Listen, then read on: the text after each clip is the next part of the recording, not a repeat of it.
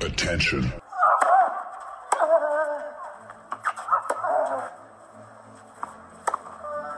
Bitte nehmen Sie schnell Platz, die Spieler sind bereit. Just quiet quickly, please. Für Hallo, da ist der Dominik Diem. Quiet Please, den Tennisnet Podcast.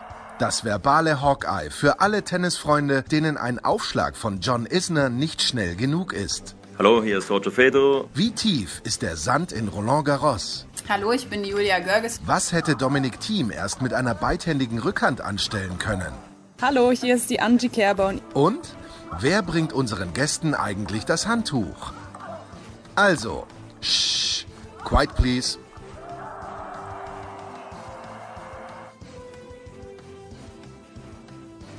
Quiet Please heißt es wieder hier bei tennisnet.com, die zweite Ausgabe unseres Podcasts und wie schon in der letzten Woche freue ich mich zum einen den Turnierdirektor von Kitzbühel, den Chef bei Tennisnet begrüßen zu dürfen. Das ist Alexander Antonic. Guten Morgen, Alex. Achso, ich habe gedacht, quiet please. Also. ja, Alex, wo, Alex wollte nicht sagen, ist auch noch, ge ist auch noch gezeichnet von neun Stunden Live-Kommentar bei Servus TV und wieder zurück in Melbourne. Den Coach begrüßen wir von Peter Gojovcik, ehemaliger Davis Cup-Spieler, fast Goldmedaillengewinner, möchte ich sagen. In London 2012 an der Seite von Sabine Lisicki, Christopher K. Servus, Kasi. Hallo, Servus. Kasi, wir müssen wieder mit dir anfangen. Es äh, gab ja große Nachfragen, äh, auch vergangene Woche, wie es denn ist in Australien. Du hast ja davon berichtet, ihr musstet umziehen. Der Challenger in Canberra konnte nicht stattfinden. Jetzt bist du zurück in Melbourne. Die gute Nachricht, so blöd es klingt, es regnet. Ja, also aktuell regnet es äh, sowohl in Bendigo beim Challenger, wo es ja verlegt wurde. Philipp Kohlschreiber spielt ja gerade seine Viertelfinalpartie. Da ist jetzt ja der Regenpause auch. Ähm, ja, wird auch die ganze Nacht heute durchregnen. In Melbourne regnet es auch. Das, es gibt immer, die, die Leute freuen sich natürlich, wenn es regnet hier. Ähm, ja, in weiten Strecken des Landes hat sich die Situation noch nicht wirklich beruhigt. Das ist schon fürchterlich, was hier passiert. Aber ähm, in Melbourne ist aktuell entspannt. Der ATP Cup ist nicht in Melbourne angekommen, da wird auch nicht mehr hinkommen, Alex, aber es sind alle in Sydney und leider ist Österreich nicht dabei. Du hast äh, das Spiel, du hast alle drei Matches der Österreicher kommentiert auf Servus TV. Gegen Polen hätten wir 3 zu 0 gewinnen müssen. Es hat nicht geklappt. Neun Stunden Tennis. Alex, müssen wir als österreichische Tennisfans enttäuscht sein aus deiner Sicht? Na, wir können ein bisschen traurig sein, aber was die das mit müssen im, im Sport ist sowieso schon einmal so eine Sache und äh, man sieht ja, was, was schon passiert, was auch äh, Dennis Nowak gesagt hat, dass das für ihn einfach zu viel Druck war, weil er quasi, wir müssen 3-0 gewinnen und und und. Aber das spürt halt in einem Teambewerb auch, dass äh, manchmal ein normaler Sieg vielleicht nicht reicht. Am Ende hätte er vielleicht noch gereicht, weil man nicht davon ausgehen hat können, dass die Argentinier so hoch gewinnen gegen, gegen Kroatien oder ich zumindest nicht. Aber da sieht man eh, was da alles möglich ist. Äh, am Ende des Tages ja schade, weil sicher mehr drin gewesen war. Also äh, der Nowak hat den immer wieder zurückkommen lassen, der dann eine super Partie gespielt hat, der junge Schuk aus Polen. Und Dominik Thiem, den habe ich selten besser, vor allem retournieren gesehen und so hellwach gesehen wie eineinhalb Sätze gegen äh, Hurkacz. Und dann äh, hat er sich quasi, äh, oder hat dann sehr geholfen für das erste Break und dann war der Hurkacz voll da und ja, und äh, es waren noch Chancen da im dritten Satz, aber am Ende des Tages hat uns das Doppel nichts mehr genutzt. Mhm. Aber das ist schade. Ja. Man, jetzt sind die Argentinier draußen, die haben ja dann gleich weitergespielt, quasi am nächsten Tag gegen die Russen. Ähm, am Ende muss man sagen, drei gute Partien äh, von Dominik Thiem, zwar zweimal verloren, aber es war für ihn sicher, ähm, also von, von der Idee her, der ATP Cup mit drei super Matches da reinzustarten, jetzt noch trainieren, eine Pause und dann loszulegen, äh, perfekt. Für Novak hat sich sowieso ausgezahlt. Allein mit dem einen Sieg hat er viele Punkte gemacht. Vom Geld reden wir gar nicht, weil das, das macht er normalerweise nicht. Ich bin mir gar nicht sicher, ob es das höchste Preisgeld war, was er je gemacht hat. Ähm, wird, glaube ich, auch mehr gewesen sein als wie äh, vierte Runde Wimbledon. Ja. Hm. Kasi, du bist äh, letzte Woche wusste man nicht, was auf uns zukommt. Du hast den ersten Tag am letzten Freitag schon ein bisschen gesehen gehabt. Jetzt stehen wir schon im Halbfinale. Also heute das letzte Viertelfinale. Spanien gegen Belgien steht noch aus. Serbien ist schon im Halbfinale. Russland und auch die Australier. Du hast wahrscheinlich sehr viel ATP Cup gesehen vor Ort. Wie gefällt's da? Ja, ich, also mir gefällt es super gut. Ich bin, ein, bin ein Riesenfan. Äh, ich finde viele Sachen gut, äh, auch besser als beim Davis Cup, muss ich sagen. Also ich fand die Idee super, in drei Städten zu spielen. Ähm, ja, das ist überall gut angenommen worden. Ich finde es jetzt gut, auch ab dem Viertelfinale das dann in eine Location zu verlegen. Ähm, heute haben wir das ganze Spiel angeschaut äh, von Serbien gegen, äh, gegen die Kanadier. Die Djokovic-Partie gegen Shapovalov, das war Tennis vom allerhöchsten Niveau und es war wie Davis Cup-Atmosphäre, weil natürlich äh, in Sydney viele Serben leben. Äh, Novak nimmt die Leute unglaublich gut mit und äh, ja, es war fantastisch zum Zuschauen das war ja der eine Kritikpunkt, Alex, den wir gehabt haben in äh, Madrid, dass die Spanier zwar einen Heimvorteil gehabt haben. Du bist ein alter Davis Cup Haudegen. Die, die Serben haben Heimvorteil gehabt. Bei den Australiern fand ich das jetzt gar nicht so krass gegen Großbritannien, weil in Sydney gar nicht so wahnsinnig viele Leute waren. Aber der Aspekt ist den Australiern dann besser gelungen, oder? Ja, also schau jetzt, ich tue mir so schwer, das zu vergleichen, weil das im Grunde genommen reden wir bei dem einen noch von Davis Cup. Ja? Hm. Äh, ich weiß nicht, wie es euch geht, Kassi. Für mich ist es kein Davis Cup mehr. Äh, Davis Cup äh, ist für mich oder hat sich immer definiert über die Heim- und Auswärtspartie. Ich komme mit Tennis teilweise auch in Regionen, auch in Österreich. Wir haben in Graz kein Turnier. Dort ist die Bude voll, auch wenn wir Relegation spielen, weil wir zu Hause gegen Australien spielen. Oder jetzt dann gegen Uruguay. Ähm, und das war für mich Davis Cup. Oder wir spielen irgendwo auswärts. Ja? Ähm, jetzt in Madrid hat man quasi auch an, an, eine Weltmeisterschaft gemacht. Ja, ich, ich glaube, das äh, ist ja sogar irgendwo dann bei der Siegerjahrung oben gestanden, World Champion 2019 Spain. Ja? Hm. Ähm, das heißt, so gesehen äh, haben wir jetzt zweimal, wenn man will, es war ja schon mal da, ein World Team Cup mit einem viel besseren Termin, mit äh, einem, einem, besser durchdachten Konzept, so wie der Kasi schon gesagt hat, mit den ähm, drei Turnierorten. Äh, die werden jetzt zusammengefasst. Und, äh, und jetzt spielen es halt die besten acht an einen Ort das Ganze aus.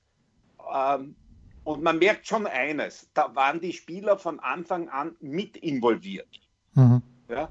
Und es gibt noch Probleme, keine Frage. Ja, ich würde mir auch aufregen, wenn ich jetzt dort nicht mitspielen kann weil ich vielleicht in einer Top-Nation Nummer 4 bin, äh, nur ein Turnier zur Verfügung habe in der Woche und die anderen kriegen ein Extra-Turnier und Punkte. Mhm. Das ist schon ein Kritikpunkt, ja. Und, und, natürlich sind die Punkte jetzt so, dass auch viele sagen, der Bautista gut als Nummer 2 in Spanien gewinnt drei Partien und macht 60 oder 65 Punkte, weil er halt gegen Gegner spielt, die nicht so ein hohes Ranking haben. Äh, der Hurkacz hat, glaube ich, 195 gemacht oder der, der Medvedev äh, ist jetzt schon weit über 200, weil er im Viertelfinale auch gewonnen hat. Und dass das ein extra Turnier ist, das wird definitiv diskutiert werden nach diesem Event. Ich glaube, dass viele Spieler das gar nicht so mitgekriegt haben, dass jetzt einige, die dort oder alle, die dort dabei sind, ein 19. Turnier zur Verfügung haben. Ja, Kasi, das also gerade diese Punkte, Alex spricht den Batista gut an, der gegen Metrevelli jetzt spiel, äh, gewonnen hat 0 und 0, dann gegen die Japaner und gegen die Georgier, äh, nicht die Georgier, das, die waren ja sowieso dabei, aber keine.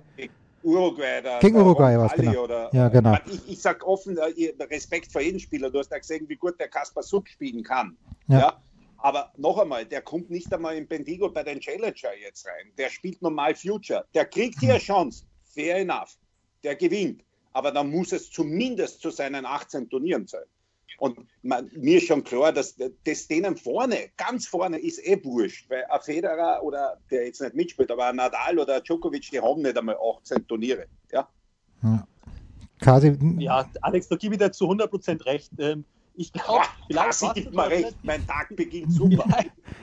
vielleicht war es sogar ein schlauer Schachzug, ja, dass man jetzt einfach sagt, wir machen Punkte und wir machen das 19. Turnier, weil jetzt hat man immer noch ein bisschen Spielraum für nächstes Jahr das anzupassen. Wenn man dieses Jahr Punkte gemacht hätte und das als 18. Turnier gewertet hätte, hätten sich wahrscheinlich viele aufgeregt, warum es überhaupt Punkte gibt. Ja? So diskutiert okay. jeder über dieses 19. Turnier. Das wird leicht sein, nächstes Jahr wegzunehmen. Dann wird man sagen, okay, ja, Punkte lassen wir bei, ist dann ein guter Kompromiss als 18. Turnier. Und äh, ja, es ist genauso, wie du gesagt hast. Ja, der Hurkacz macht 190 Punkte mit seinen drei Matches. Es ist nicht möglich, auf der Tour 190 Punkte mit drei Matches zu machen. Wenn du die drei Matches gewinnst auf dem, auf dem 250er, äh, ja, vollkommen richtig. Wenn du das auf dem 500er machst, hast du immer nur erst 180 Punkte. Ja, auf dem Grand ja. Slam sind wir weit weg, auch bei den Tausenden. Also du schaffst es nirgends mit drei Siegen 190 Punkte zu machen. Rekord von Hurkacz. Ein Rekord ja, von Hurkacz. Hut ab. Das ist Man, das aber, ist aber Kassi, man muss natürlich schon sagen, der, man, wir wollen ja den gar nichts wegnehmen. Der hat super gespielt. Der hat den Joric verprügelt, den Schwarzmann geschlagen und gegen ein Team auch eine mega Partie abgeliefert. Also so gesehen äh, finde ich es cool und, und ich glaube auch, man hat gesehen, dass sich da alle voll reinhängen, bis auf eventuell den Cuevas haben sie, glaube ich, ein Not Best Effort oder was auch immer Warning geben. Und es war auch viel los. Es waren ja viele Emotionen auch dabei. Zverev, äh, Tsitsipas, Medvedev. Also da, da spielt sich schon einiges ab, oder? Auch Djokovic, Alex. Also äh, emotional ist es absolut am Limit und das macht irgendwo natürlich auch, äh, ja, das gibt dem Event so, ja, ein bisschen Spice und das macht Spaß zuzuschauen. Also nochmal heute diese Djokovic-Partie, das war fantastisch. Auch dieses Doppel gestern, Australien. Ah, das war Großbritannien.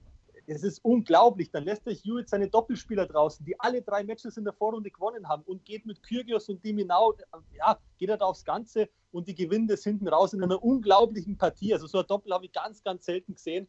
Ähm, ja, das ist super. Weil ich muss ja dazu sagen, ich habe mir ja das Ende auch angeschaut. Äh, das Chambers Tiebreak war ja eigentlich unglaublich. Dann habe ich auch irgendwo gesehen, der Tommy Haas ist am Vorrat gesessen und hat, hat das Tiebreak mitkommentiert quasi in den sozialen Medien. Und man, der Matchball, äh, den der Murray da vergeben hat, bei 11-10 war das, glaube ich, oder 12-11.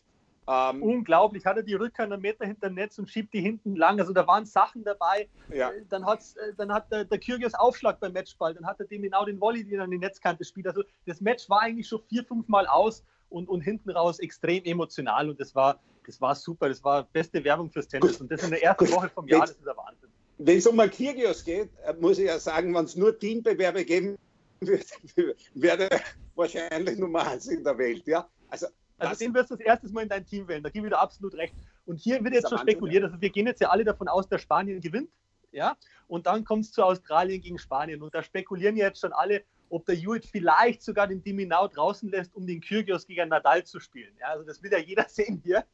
Ich glaube es ja. nicht. Ich glaube, der wird ganz normal mit dem Diminau spielen und dann an Kyrgios an zwei, aber wird natürlich dann, äh, wenn es 1-1 steht, der Doppel ja, wahrscheinlich wieder mit Kyrgios Deminau gegen Nadal. Also hier gibt es unglaublich viele Konstellationen, ähm, die für einen Tennisfan unglaublich sind. Ja, ja. Ich, ich weiß nicht, wie es euch geht. Das Einzige, was ich mitbekommen habe, weil das natürlich jetzt überall werden auch Fehler gesucht. Ja, was, was kann man, also dass zum Beispiel Birth nicht ganz so happy ist. Ja. Ja. ja. Ich bin mir jetzt nicht sicher, weil es hätte anscheinend Federer und Nadal im Birth gespielt. Und das muss man ja verstehen, dass Tennis Australia die haben ja selbst, damit dieser ATP Cup kommt, auf, auf den Hopman Cup verzichtet, wo es äh, mega involviert waren, auf Sydney und auf Brisbane, das heißt auf bestehende Turniere, gute, alteingesessene Turniere. Und der Hopman Cup hat angeblich nur die Hälfte der Zuschauer gehabt, äh, also der Hopman Cup, der ATP Cup hat nur die Hälfte der Zuschauer gebracht äh, vom letzten Jahr, wo der Federer mit am Start war beim Hopman Cup. Also so gesehen, wenn man irgendwo was suchen will, ja, der Hopman Cup mit Federer, sage ich dazu. und Serena Williams, das war ja letztes Jahr auch. Und Serena Williams hat Federer natürlich schon mega funktioniert. Und die dort, beiden gegeneinander. Und die ganze Woche. Es waren ja auch mehr Sessions als jetzt beim ATP Cup. Also die Gesamtzuschauerzahl ist weniger als letztes Jahr, das stimmt. Ja. Ähm, und der Hopman Cup hat auch gut funktioniert. Also ich war Fan vom Hopman Cup, das muss ich auch dazu sagen. Ja. Ähm, und es ist vielleicht auch so, dass diese erste Woche im Kalender äh, auch jetzt gar kein Upgrade gebraucht hat. Trotzdem, jetzt haben wir einen ATP Cup und den so jetzt zu bewerten, wie er da ist, äh, finde ich, haben es da viele Sachen richtig gemacht. Ich bin ein absoluter Fan von dieser Teamzone da am, am, am Seitenrand. Ja, das ist Ecken. mega. Das haben wir letzte das Woche schon angesprochen. Das ja. ist super. Und dann springen da alle auf und da ist eine Dynamik drin, eine Energie. Und, und du weißt es ja selber, Alex, wir haben ja diesen Davis Cup auch aus dem Grund geliebt, weil es einfach die einzigen Wochen im Jahr waren, wo wir für Team gespielt haben. Ja, und ja. ist das vielleicht auch immer ein bisschen schwer gefallen, da individuell dann rumzureisen. Und deswegen hat uns irgendwann auch das doppelt so viel Spaß gemacht. Aber für diese ganzen Einzelsportler jetzt im Team, da, da merkt man, wie die da aufgehen, wie die das lieben und äh, was es da für unglaubliche Dynamik nimmt. Und ich, ich, ich ruck's nicht aber davon. Der größte Fehler, den meines Erachtens nach der ITF bei dem Wechsel gemacht hat, ja, war, man, diese, diese Spieler einfach außen vor zu lassen.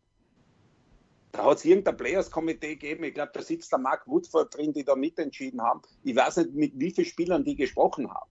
Aber äh, man, der Termin wissen Sie jetzt auch, dass der schlecht ist. Und ich glaube, wenn jetzt die WTA schon kommt und mit Tennis Australia redet, äh, wie kann es äh, sein, dass wir eventuell auch einen WTA-Cup haben? Ja? da muss ich ja sagen, die haben ja auch noch Probleme mit ihrem Fed Cup, weil man, die, die haben ja vom Termin her, ich glaube, die erste Runde ist direkt nach dem Australian Open. Ja? Und, heißt, und, Alex, das Finale ist vor dem Porsche Tennis Grand Prix. Das äh, ist ja in ja. Budapest im kommenden Jahr. Das heißt, ja. wir haben dann im April schon das Fed Cup Final Turnier. Ja, das, man, das, das Ganze muss man ganz ehrlich sagen, ich, ich ruck nicht runter davon und ich glaube, dass jetzt vielleicht mit der neuen ETP-Führung, mit einem ein bisschen äh, hoffentlich einsichtigen Haggerty äh, von der ITF, die WTA macht eh mit. Ja, äh, wenn es gute Ideen gibt. Also die, die, die stellen sich eh nicht auf die Viers gegen irgendwas, ja. Aber äh, ein Blatt Papier nehmen und schauen, wie kann man das verbinden. Ähm, mir blutet noch immer das Herz, weil der Davis Cup ja dann trotzdem weg wäre, aber vielleicht gibt es eine Möglichkeit, dass sich ein paar Teams über quasi Teamspiele Davis Cup qualifizieren können für den ATP Cup. Auch das ist ja eine Möglichkeit, weil man jetzt sind ja auch Teams dabei gewesen, als Ersatzteams wie Moldawien, Uruguay, wo du da sagst, puh, also da gibt es im Davis Cup definitiv stärkere Teams, die vielleicht nicht da so gute Nummer eins haben, aber ausgeglichener sein.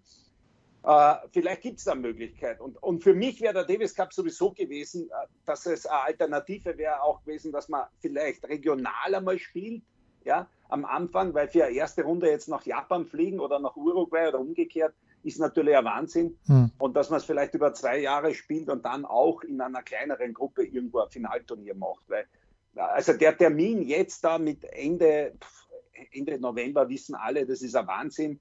Zu viele Teambewerbe kann es auf Dauer wahrscheinlich auch nicht geben. Also ich gehe fast davon aus, dass die ITF nach diesem Erfolg des ATP Cups ähm, wahrscheinlich am Weg Richtung Australian, äh, Tennis Australia und ATP macht und sagt, du, lass uns einmal reden, wie kann das gemeinsam ausschauen. Ja.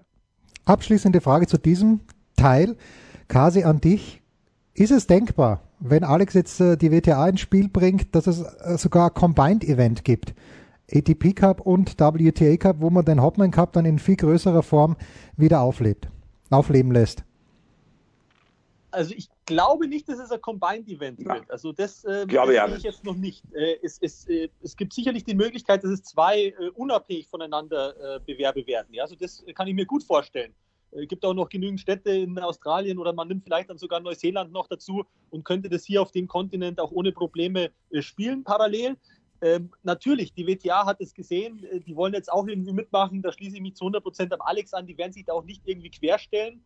Und es wäre natürlich auch eine schöne Geschichte für die Mädels, so ins Jahr zu starten, ähm, dass wir Mannschaften haben, wo dann irgendwie zwei Männer, zwei Frauen und hinten raus nur gewinntes Doppel, das glaube glaub ich nicht. Also das glaube ich auch nicht.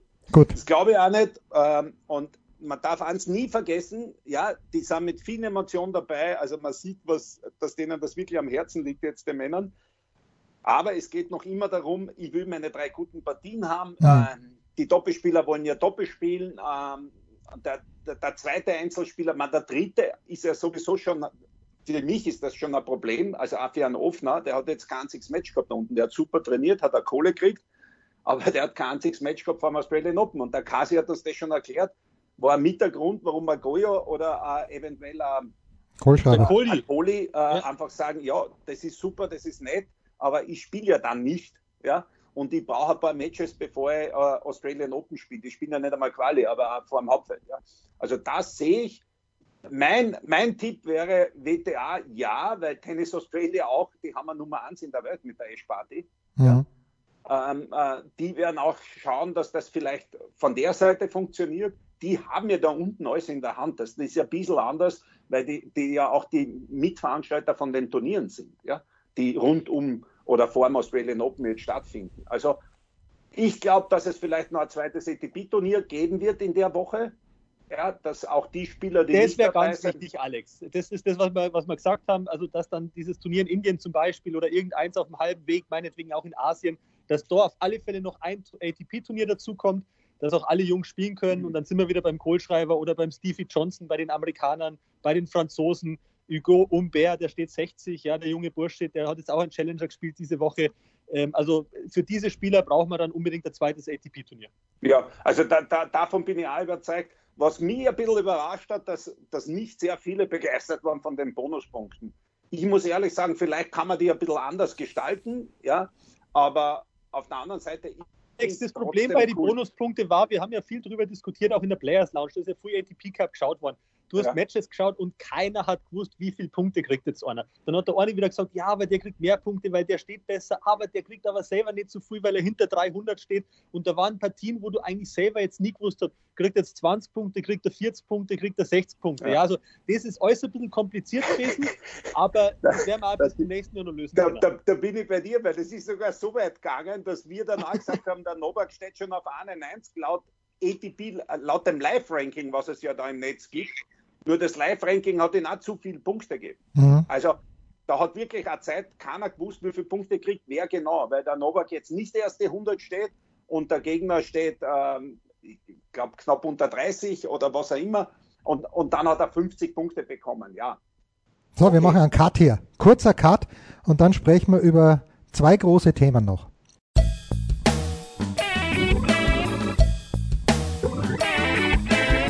Zurück bei Quiet Please, dem Podcast von tennisnet.com mit Christopher Kaas, der in Melbourne sitzt und mit Alex Antonic in Wien. Und äh, die zwei großen Themen eigentlich, die betreffen Österreich und Deutschland fast gleichzeitig. Dominik Thiem hat bekannt gegeben nach dem ATP Cup, dass Thomas Muster ihn als zusätzlicher Coach zu Nicolas Massou begleiten wird für 20 Wochen im kommenden Jahr. Und Boris Becker, Kasi hat gesagt, ähm, irgendjemand muss für Alexander Zverev den Lichtschalter finden, aber ich bin's nicht.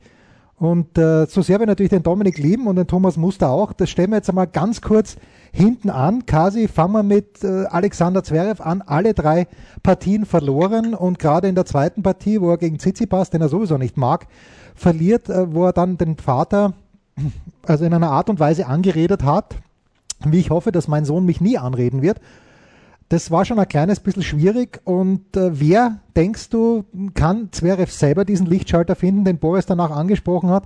Oder braucht er da ganz dringend Hilfe von draußen? Ja, also jetzt muss ich mal sagen, also wenn man den Sascha auf Social Media anschaut, dann schaut das Zimmer jetzt gerade nicht so dunkel aus. Ja, also da sind auch ein paar Sachen, die, die schon in Ordnung sind. Ich glaube grundsätzlich, dass er sich ärgert über seine Vorbereitung. Der Sascha hat äh, die letzte Saison relativ lange dann gespielt, was hinten raus ja wieder besser gelaufen ist. Dann ist er in Urlaub gegangen, dann ist er durch Südamerika geflogen und hat ein paar Exhibitions gespielt. Dann musste er noch den kleinen Eingriff am Auge machen, war in New York. Ja, und dann war nicht mehr viel Zeit. Und plötzlich ist er da und merkt, oh, so hundertprozentig bin ich nicht in Form. Und dann passieren ein paar Sachen, die vielleicht gegen ihn laufen, auch in der ersten Partie, die er sehr, sehr gut angefangen hat. Der hat den Diminau, das weiß ich noch, da waren wir hier mit dem Jetlag in Melbourne gerade gelandet. Eineinhalb Sätze haben wir gesagt, komm, das können wir ausschalten, der Diminau hat keine Chance. Am nächsten mhm. Tag sind wir aufgewacht und haben die Welt nicht mehr verstanden. Also er hat richtig gut angefangen, der Sascha, und dann hat es so ein bisschen eine Negativspirale genommen. Und jetzt ärgert er sich, glaube ich, über sich selber, dass er nicht mehr Zeit ins Training investiert hat. Der Roger, der auf dem gleichen Schedule war, ja, der hat den ATP Cup nicht gespielt, weil er weiß, er braucht nur ein bisschen Training, um dann fit zu sein und in Melbourne wieder anzugreifen. Und das, glaube ich, ist das, worüber sich der Sascha am meisten ärgert, dass er das Gefühl hat, ihm fehlt Training und er fühlt sich nicht hundertprozentig wohl auf dem Platz. Alex, das hätten wir ja, aber irgendwie ahnen können. Das ist schon eine gute, eine sehr gute Erklärung, ja. Ähm, ich glaube, er, er, er weiß es auch, so, so wie der Kasi richtig sagt. Äh, Pause, alles gut. Er ist nach Südamerika gegangen, hat dort sicher mega Erfahrung mit dem Roger, abgesehen von der Kohle, diese Exhibitions gespielt. Ähm, dann dürfen wir eins nicht vergessen, auch privat ist einiges passiert bei ihm, ja, was ja an und für sich positiv ist. Äh, eine junge Liebe. Äh, und, und dann äh, von der Vorbereitung her äh, ist er ja schon in China gewesen, ja, auch wieder mit dem Roger auf Exhibitions. Und so wie der Kassi gesagt hat, ich habe die Partie gesehen gegen den Menau und da hat er eigentlich super gespielt, bis dann irgendwann wieder sich das für, für mich über einen Aufschlag eingeschlichen hat, wo auf einmal das ganze Spiel verunsichert wird. Er geht hinten immer durch, er spielt eigentlich zu weit hinten, die, die Schläge sind immer wirklich zwingend. Und, und das, was ich mich frage, muss ich ganz ehrlich sagen, äh, wurscht ob Papas wäre Becker, wer immer dort vor Ort ist, ich verstehe es einfach nicht. Und ich bin ja jetzt während der ATP Cup immer wieder gefragt worden, es waren drei Partien quasi und 27 Doppelfehler. Und wenn ich jetzt, äh, denn du bist Coach, ja, ich, ich tue das immer nur analysieren, ich glaube, dass ich schon ein paar Sachen sehe. Für mich hat Zverev auch, wie er gut drauf war, äh, keinen echten zweiten Ausschlag gehabt, sondern der ist, das war einer, der die schnellsten zweiten Ausschläge serviert hat, wann er gut drauf ist. Also war 170, 180 am zweiten keine Seltenheit. Aber es muss doch gelingen, dass ich als Top-Tennisspieler, der er ist, als einer der, der talentiertesten überhaupt, dass ich einen normalen, sicheren zweiten Aufschlag habe, wo ich den mit Kick reinserviere. Nur der bricht ja komplett. Also 27 Doppelfehler in drei Matches, dass sich Ja. das auf dein ganzes Spiel auswirkt, das ist ja komplett klar. Vorbereitung hin, Vorbereitung her. Aber Also ich glaube, das, ist haben wir uns jetzt auch so einen einig, das nicht jetzt- möglich. Dass das jetzt aktuell auch kein technisches Problem ist, Alex. Ja, also dass es irgendwo ist, dass er das im Kopf hat, dass er dann irgendwann anfängt, drüber nachzudenken, dass er dann zu viel denkt. Ich meine, die Gedanken hat er mittlerweile seit einem halben Jahr. Also das ist, äh, das ist natürlich schwierig. Jetzt ist die Frage, äh, stellst dich dahin im Training und sagst, jetzt machen wir noch mehr Aufschläge, noch mehr Aufschläge, oder versuchst einfach ihm klarzumachen, ja, dass er versuchen muss, durchzuziehen. Mir ist ja auch lieber, der kann ja auch 27 Doppelfehler machen, aber dann soll er bitte die zweiten Aufschläge fast so spielen wie die ersten, wie du schon gesagt hast. Das hat er ja gemacht, wie er gut drauf war. Das Ja, er wie er gut drauf war. Aber jetzt, wenn er dann anfängt, den nur noch reinspielen zu wollen und dann hat er 130, 135 km/h und, und der Gegner äh, freut sich ja schon, wenn er da drauf gehen kann und trotzdem macht er noch Doppelfehler. Da finde ich, da kommen wir halt in so eine Spirale rein, das geht nicht mehr. Und da würde ich einfach sagen, da muss der Call her, da muss er für sich auch wieder entscheiden, okay, ich riskiere mit meinem zweiten Aufschlag, ich spiele extrem offensiv, nimm dann auch meinetwegen ein paar Doppelfehler in Kauf, ja, und dann ist da eine klare Entscheidung da und dann wird sich das auch wieder stabilisieren und dann zeige ich dir, dann kann es in Melbourne schon wieder ganz, ganz anders ausschauen. Aber- kann aber Kassi, glaubst du nicht- ganz schnell wieder bei, bei, bei allen Respekt, aber der muss ja, der muss ja, weil du sagst das mit dem Durchziehen. Ich sag, ja, er müsste das, die, die, die Schnelligkeit des Arms in einen Drall investieren. Das ist ja der Ja, Sinn genau. eines Kicks und eines Genau. Dralls. Aber er probiert ihn dann reineiern, dann hat er keinen Drall, dann fällt dann runter und wenn er gerade durchzieht, geht er aus. Und, Nein, und deswegen sagst, meine ich, der hat für mich der muss keinen zweiten Aufschlag. Der hat keinen klassischen Ja. zweiten Aufschlag, wo ich sage, ich serviere einmal am Körper, ich serviere einen Kick raus, äh, ich variiere mit, mit, mit Drall. Entweder geht der drauf, wo du sagst, wow, ich hätte gern so einen ersten, oder er fällt ihn runter. Und das wirkt sich Ja. dann aufs ganze Spiel aus. Aber als Spieler das selbst zu richten, glaube ich nicht. Da müssen ihm die Leute, die draußen für ihn zuständig sind, helfen. Wenn er sich helfen lässt, da, dazu kenne ich ihn zu wenig. Ich weiß, dass das ein super netter Kerl ist außerhalb vom Platz. Wirklich ein, ein, ein guter, lustiger Typ. Ja? Aber da drin ist er irgendwo gefangen in sich selbst oder was auch immer, auch wie er mit dem Vater umgeht. Das geht einfach nicht. Ja? Ich meine, der Bäcker, der, ist ja dort, der hat sich ja gar nichts mehr sagen getraut. So ist es mir vorkommen. Der hat ja gar nicht gewusst, was als nächstes passiert. Ja? Nur, Ja, aber magst ist- du da sagen? Ich meine, dann sitzt er da, das ist ja dann auch schwierig. Ich meine, das ist ja in dem Moment, ist es so blöd es klingt, aber in dem Moment kannst du ihm ja nicht mehr helfen. Das Ja, das ist, dann ist er so tief gefangen in dem Ganzen, da ist er wirklich das Beste, wenn du daneben sitzt und ihn machen lässt. Weil, was willst du denn da sagen? Da gehst du nur auf Konfrontation, der ist ja gar nicht mehr aufnahmefähig. Entscheidend ist, dass man jetzt die Zeit nutzt bis Melbourne, dass man so klar ist oder, und ihm so klar vermittelt, was er zu tun hat, wenn diese Gefühle und Gedanken wieder kommen, dass er überhaupt nicht in dieses Aber- Loch kommt. Wenn er Kasi, sorry, ist, aber du vorbei. bist da näher dran. Wer macht das? Hilft ihm da der Bäcker jetzt beim Aufschlag? Macht er das nur mit dem Papa?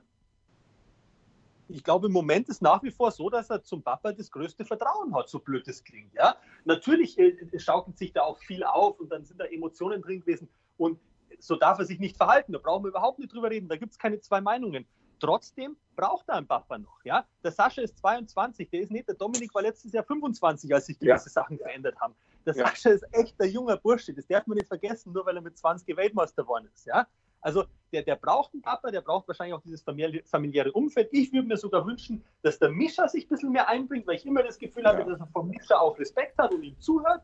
Und der Mischa auch in ähnlichen Situationen war. Der hatte auch schwierige Phasen in der Karriere, wo er dann große Probleme mit der Vorhand gehabt hat. Das war auch eine mentale Geschichte. Hat er sich dann wieder super rausgespielt. Also da glaube ich, dass im Moment es so ist, dass ihm die Familie doch auch noch am meisten Aber das ist super, was du jetzt sagst, Kasi, weil äh, genau das ist mein Thema. Ich weiß ja nicht, wie lange der Mischa und wie, wie sehr er es noch probieren will nochmal. Ja? Aber ich glaube auch, dass der, äh, der Sascha äh, vor Mischa am meisten Respekt hat und dass der wirklich auf seinen großen Bruder hört und der für mich äh, ein Megatyp ist. Ja. Jetzt nicht nur als Person, sondern ähm, der ihm definitiv auch helfen kann. Auch, auch äh, gerade, obwohl er Lefty, aber beim Aufschlag auch. Ja. Und dass er wirklich. Ja, der Mischa ist ein toller Charakter und der Mischa hat vor allem hat Mischa keine Angst vom Sascha, ihm auch mal die Wahrheit zu sagen, ja. Und das ist natürlich, da ist er in einer Position, ähm, ja, da hat er alle Fäden in der Hand und ich glaube, Aber- dass der Mischer dann sehr, sehr großen Einfluss haben kann und äh, wie gesagt, ich würde mir wünschen, dass er sich da äh, wieder... Zwei Leute haben sie auch gemacht, Kasi. Zwei Leute haben die Wahrheit gesagt. Die sind beide nicht mehr Trainer. Ferrero und Lendl, dass es so nicht geht. Man, du weißt, der Ferrero war bei ihm, der hat dann aufgehört und der Ja. Lendl hat auch aufgehört. Klar. Und Ja. das ist auch die Frage, du musst da helfen lassen wollen, ja? Also beim Ja, Lendl hatte ich ein bisschen das Gefühl, dass das Zusammenspiel zwischen Lendl und Papa nicht optimal war. Und dann Okay. war es so ein bisschen, so hat es von außen ausgeschaut, ja, dann äh, muss man sich da irgendwie auf eine Seite stellen und für einen entscheiden. Ähm, beim Ferrero, das, das habe ich gar nicht so wirklich mitgekriegt, das, das konnte ich nicht sagen, das hat einfach persönlich vielleicht nicht passt, das passt da nicht immer, ja, aber Stand jetzt ist, äh, kurzfristig, wir reden jetzt was ist das Beste für die Australian Open, weil, wie gesagt, das ist äh, zwei Wochen oder in zehn Tagen geht das Grand Slam Turnier los und da geht es natürlich Ja. darum, dass er die Chance hat, auch äh, vielleicht in den ersten Runden Selbstvertrauen zu tanken und dann, ganz ehrlich, vielleicht ist es sogar mal gut, wenn er mit relativ niedrigen Erwartungshaltungen in der Grand Slam Turnier geht. Ja, weil die Erwartungen waren bei den letzten Grand Slam Turnieren für, einen- für einen Ja. 22-Jährigen schon sehr, sehr hoch. Okay.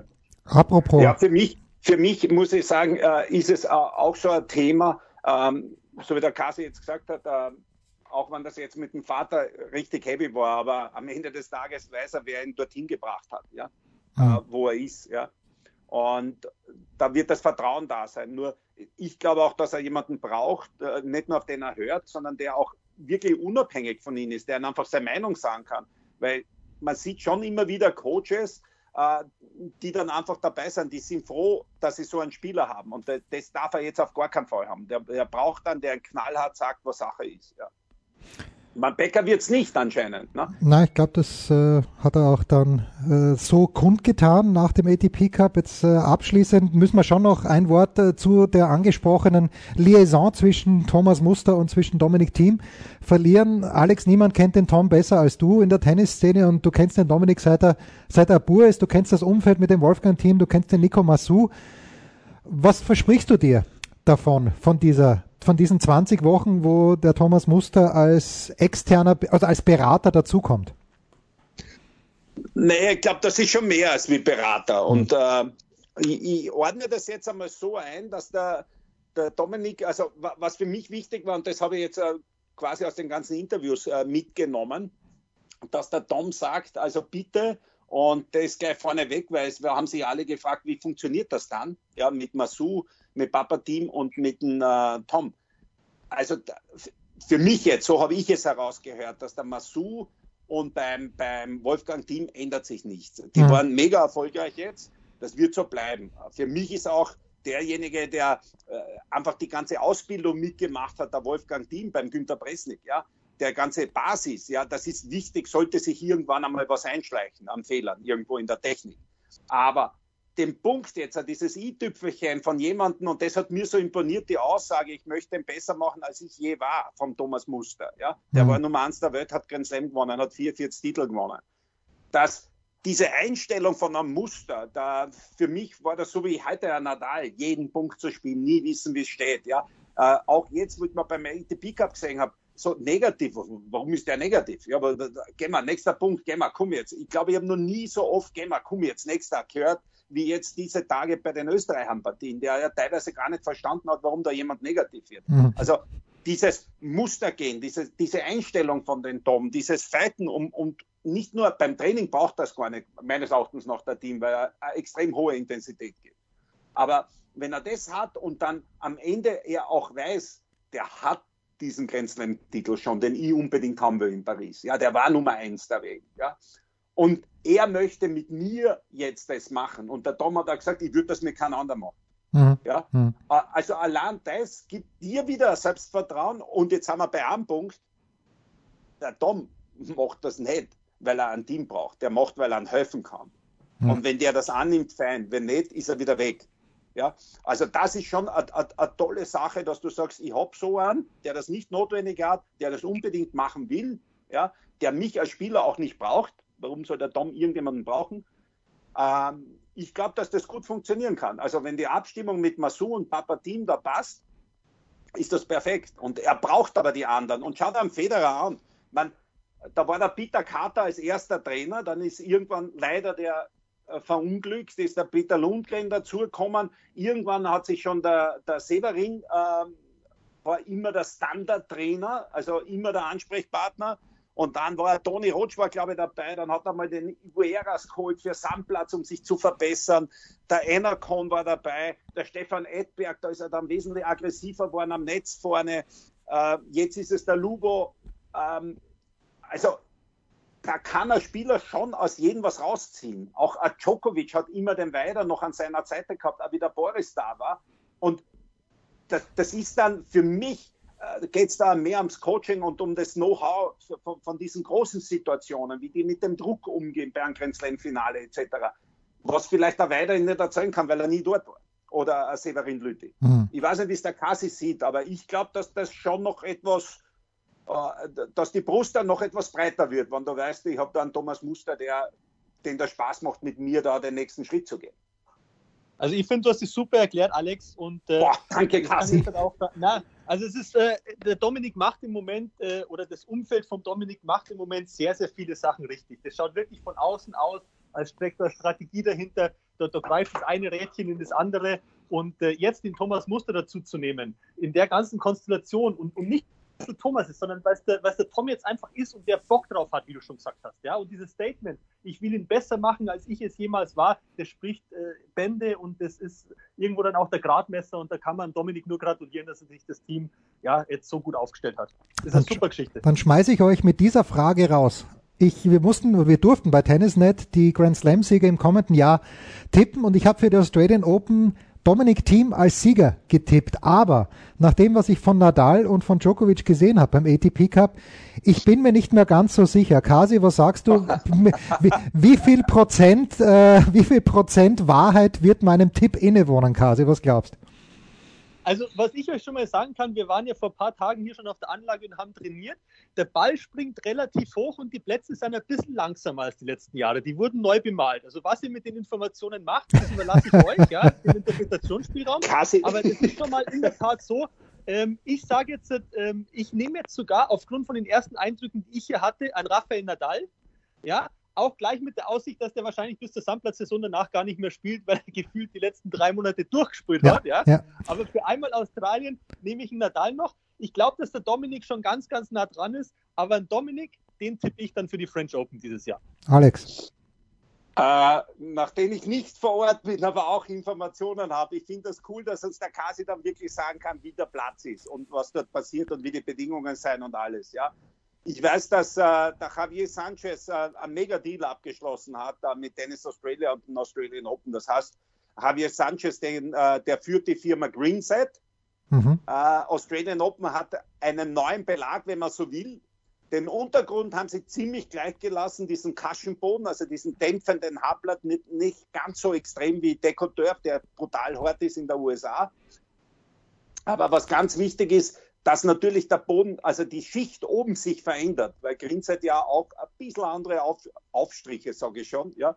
Also das, was man oben anbringt, den Anstrich, ähm, da kann man dosiert das Ganze machen. Und Australian Open war ja immer so quasi, dass vor allem ein bisschen weiter draußen die Plätze früher abgespielt sein etc. Äh, als wie drin. Wann jetzt der Absprung auch höher wird. Und das ist ja an und für sich genau derselbe Boden wie jetzt in Sydney. Und dort haben sie auch gesagt, Medium Speed, relativ hoher Absprung. Australien war manchmal relativ flach, vor allem außen. Kann ich mich noch erinnern, wie der, der Mischa Zverev die alle vernascht hat, weil die gar nicht mehr unter den Ball gekommen sind, wo er Slice die Megawaffe war. Am Ende des Tages glaube ich noch immer, aber wenn man jetzt diesen ATP Cup anschaut, ja, vielleicht wird es für Nadal zu viel, gefühlt mit Davis Cup und jetzt schon wieder ATP Cup und weiter. Und Best of Five, ähm, ich werde den Djokovic wieder vorn haben, vor allem Best of Five. Der bringt sich jetzt in Form mit dem ATP Cup, hat dann eine Pause. Nein, nein, nein, spielt äh, Adelaide nächste Woche. Hat Adelaide genannt, Alex. Ja. Doch, hat, ja. hat Adelaide genannt. Ich habe es heute nochmal auf der ATP-Seite nachgeschaut, weil ich es nicht glauben konnte, aber Novak Djokovic wird in Adelaide erwartet. Siehst das, das, boah, das, Kassi, verstehst du das? Ich verstehe das jetzt nicht. ich wollte jetzt nichts dazu sagen, ja, weil ich meine, der wird sich schon was dabei denken, aber auf den ersten Blick verstehe ich es gar nicht. Also, weil, weil der spielt ja jetzt auch. die letzten Jahre darauf vorbereitet hat, der hat das Ding hier ja schon so oft gewonnen und hat immer ganz andere Vorbereitung gehabt und jetzt das komplette Programm zu spielen, Ja, das ist. Was- Äh, was hat er ja, jetzt? schauen wir mal, ob er wirklich in Adelaide auftaucht. Schauen wir mal. Jetzt hat er, jetzt Vier hat Partien er, hat er. fünfte hat er garantiert noch. Ja, Also- genau. Morgen spielt er die fünfte. Ja, vielleicht sechs Partien, dann Adelaide und dann zwei Wochen Australian Open. Äh, puh. Ja, Doppelspiel auch immer, wir wenn es. 1 einsteht. Das dürfen wir auch nicht vergessen. Ja, aber warten wir mal ab, ob er dann wirklich spielt. Aber was die, wir haben ja letztes Jahr schon gesagt, die Wachablöse hat begonnen beim ATP Final. Aber die echte Wachablöse findet halt, wenn, bei den Grand Slam statt. Und, und auf das bin ich gespannt. Also ich glaube auch, dass der Dominik ein sehr gutes Australian Open hat. Ähm, Sieg würde ich ihn auch French Open dann tippen. Ja, na das ist doch ein schönes Abschlusswort. Dann äh, hören wir uns wieder einen Tag bevor in Roland Garros gespielt wird. Nein, natürlich nicht mal. Wir versuchen schon nächste Woche wieder den Kasi zu erreichen. Dann sind wir ganz knapp dran aus den Australian Open. Und apropos Aufstrich, das habt ihr euch jetzt verdient. Der Alex geht jetzt zum Treschniewski und holt sich dort einen schönen Aufstrich. Das war's. Quiet Please, die zweite Ausgabe der Podcast von tennisnet.com. Danke Kasi, danke Alex. Wir hören uns Burschen, schon bald wieder. Ich wünsche euch was und Kasi, es tut mir leid, ich gehe heute Eishockey spielen. Ja? Das wird under nicht gehen. Ja? Das wird ja nicht funktionieren. Nein, viel Ja. Spaß. Okay, ciao, ciao. Spiel, Satz, Sieg. Das war Quiet Please, der Tennisnet Podcast. Liked uns auf Facebook, folgt uns auf Instagram und verpasst auf keinen Fall unsere Live-Ticker auf tennisnet.com. Neben all den anderen Artikeln, Gewinnspielen und Serviceberichten.